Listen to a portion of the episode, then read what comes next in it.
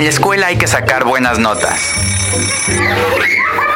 Pero cuando no hay escuelas, cuando no hay escuelas, el rock entra en juego para construir el futuro. Rock por la escuela. Rock por la escuela. Un esfuerzo de músicos por construir un recinto donde se formen los futuros habitantes del planeta. Charlie Montana, Lino Nava, Ali Wawa, Alina Napulain, Liquids, Elan, El Abulón y muchos más sumados a la causa. León es la primer sede de Rock por la Escuela. Rock por la Escuela. Eventos y subastas, donando sus ganancias para la construcción de una escuela. Ingresa a mercadolibre.com.mx. Pon en el buscador las palabras Rock por la Escuela y apoya la causa. El jueves 23 habrá más artículos. Porque la mejor nota del rock es por la infancia. Yo creo que con esa el rock sí pasa de año porque pues, el gobierno, como no apoya, pues, yo creo que reprobó, ¿no? Dixo y Prodigy MCN apoyan. Esto es el Tao del Día del Bombero. Fíjense que hace unos días salió un eh, documental que se llama Loose Change, en donde ponen todo el rollo de lo del 11 de septiembre como un gran fraude. Hasta un montaje. Hijo, pues eso es un rollote, consíganlo, échenle un ojo y luego a ver qué opinan. Pero por otro lado, películas como la de Nicolas Cage hizo así como voltear a ver hacia los bomberos. Porque aunque uno piense que en primer mundo son así, como que gozan de más eh, pleitesías y demás, pues no es cierto.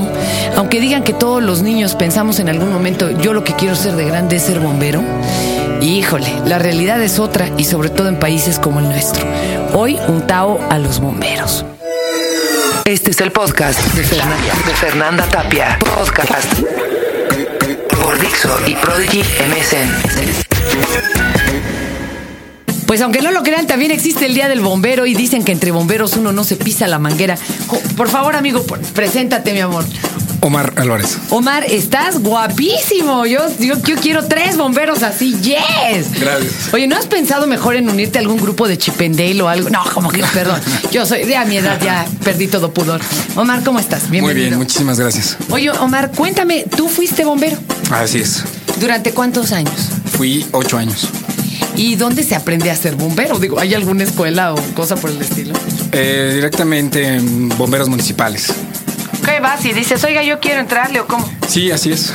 Hay que eh, llegar dirigiendo directamente a cualquier corporación de bomberos y de ahí eh, nos dan una capacitación que consta de un año, un curso de un año. ¿Cómo qué les enseñan? ¿Qué cosas sabe hacer un bombero aparte de, este, pues digo, imagínate poder trepar al carro y sonar la sirena o bajar un gato de un árbol, pero cuando la cosa está ruda, ¿qué les enseñan?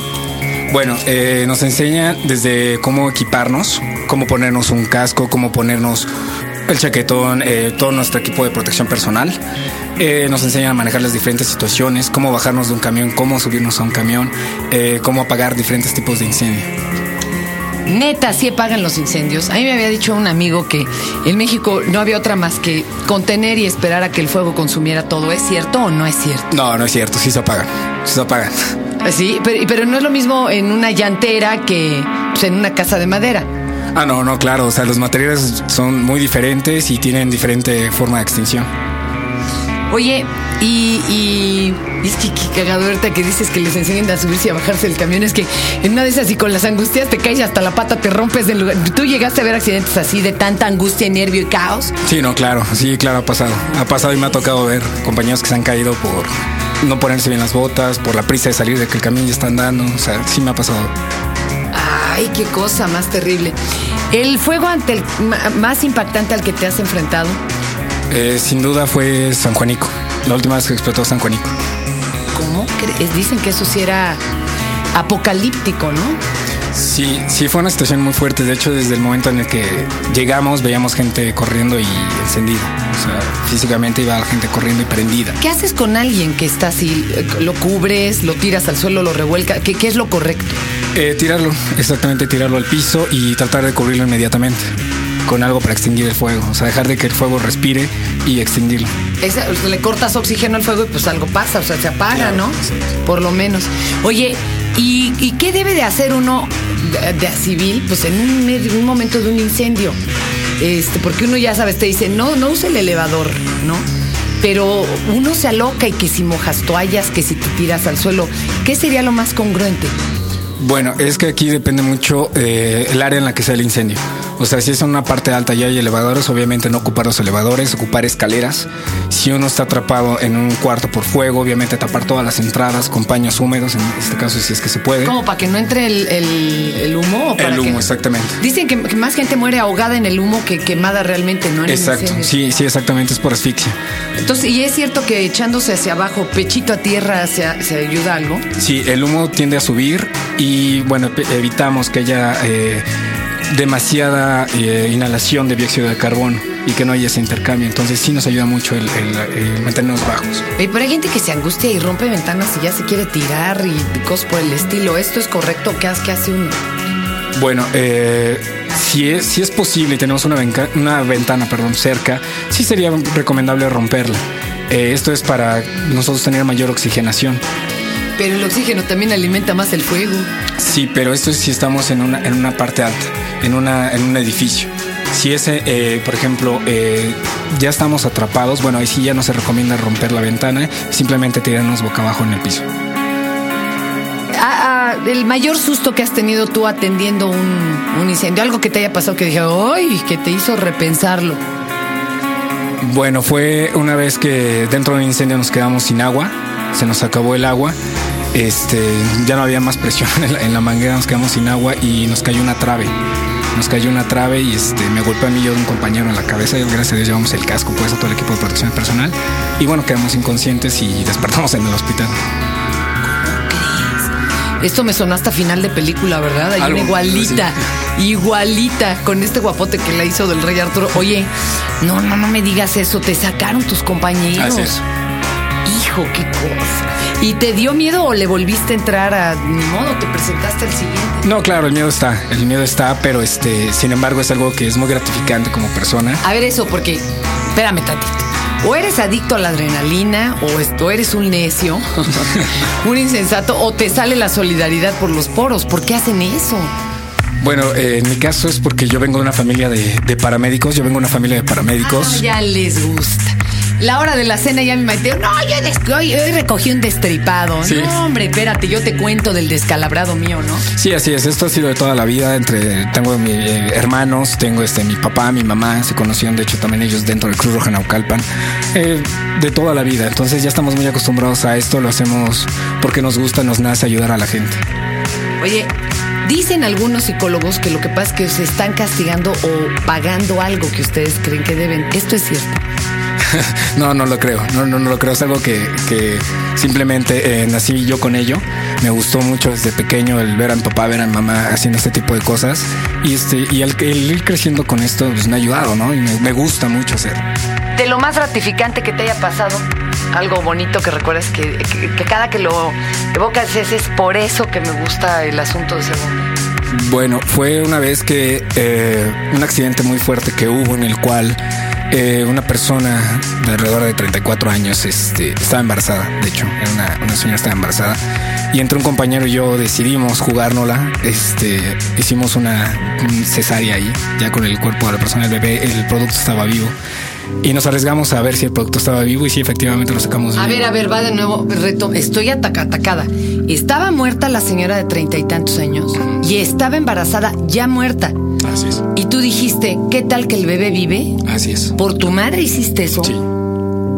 Así es. ¿Y eh, hubiera tenido alguna repercusión legal si pues, no hubiera estado vivo el niño y ustedes abriendo allá la chava y todo, me les hubieran, se les hubieran echado encima? Claro, claro. Eh, de antemano, eh, bueno, de hecho no teníamos por qué haberlo hecho, porque este, y menos sin el permiso del Ministerio Público, porque la persona ya estaba muerta, pero pues nos arriesgamos, nos arriesgamos y bueno, gracias a Dios salió el producto vivo, en el cual pues lleva mi nombre, lleva el nombre de un compañero y este, actualmente vive y vive con su papá y está muy agradecido con nosotros. Es algo, una de las mejores experiencias que nos ha pasado. Yo estoy choqueada de emoción de lo que me estás contando, compañero. Choqueada. Y, tenías idea de cómo se podía hacer eso de una cesárea. No son enchiladas, compañeros. El cuerpo tiene un chorro de capas de grasa y cosas antes de, llegar al, al hombre. Y ustedes dijeron, va, Bueno, eh, de hecho también estamos capacitados como paramédicos. Yo también fui paramédico seis años. Entonces llevábamos botiquín y bueno, pues tomamos la opción de... Sí, exactamente. sí, sí, sí, la verdad sí. Pero es algo muy gratificante, nos arriesgamos y pues bueno, gracias a Dios salen las cosas muy bien. Hijo, qué, qué bárbaro. No, yo estoy ya choqueada, Dios mío. Aparte de, de guapo, qué qué valiente, no puedo decir qué huevotes. Ay, perdón, pues ya lo dije, pero qué valor, carnal, qué super valor. Oye, Marsto, ¿y por qué ya no eres bombero después de semejantes emociones que has vivido? Bueno, lo que pasa es que ya lesiones de, rodilla, lesiones de, brazos, de espalda, este, muchas lesiones que llegué a tener por cargar peso, este, entonces ya el cuerpo ya no es el mismo, ya no sigue aguantando, ya hay prácticas, de hecho eh, yo ahorita ya estoy trabajando en otra cosa porque ya necesito más ingresos. Tengo un pequeño de, cinco años, soy papá soltero. Entonces, este, bueno, pues ya estar como bombero realmente no es una, una buena opción económica para vivir. Qué lástima, ¿verdad? Qué triste. Y no se ve que se mejore su situación. Oye, pero y ahora aborda lo de papá soltero. ¿Tú cuidas a tu bebé? ¿Cómo crees? ¿Tú cambias pañales, todo? No, qué emoción, Dios mío. Esto hasta merece otro post, ¿no? Pero, pero, híjole, qué emocionante.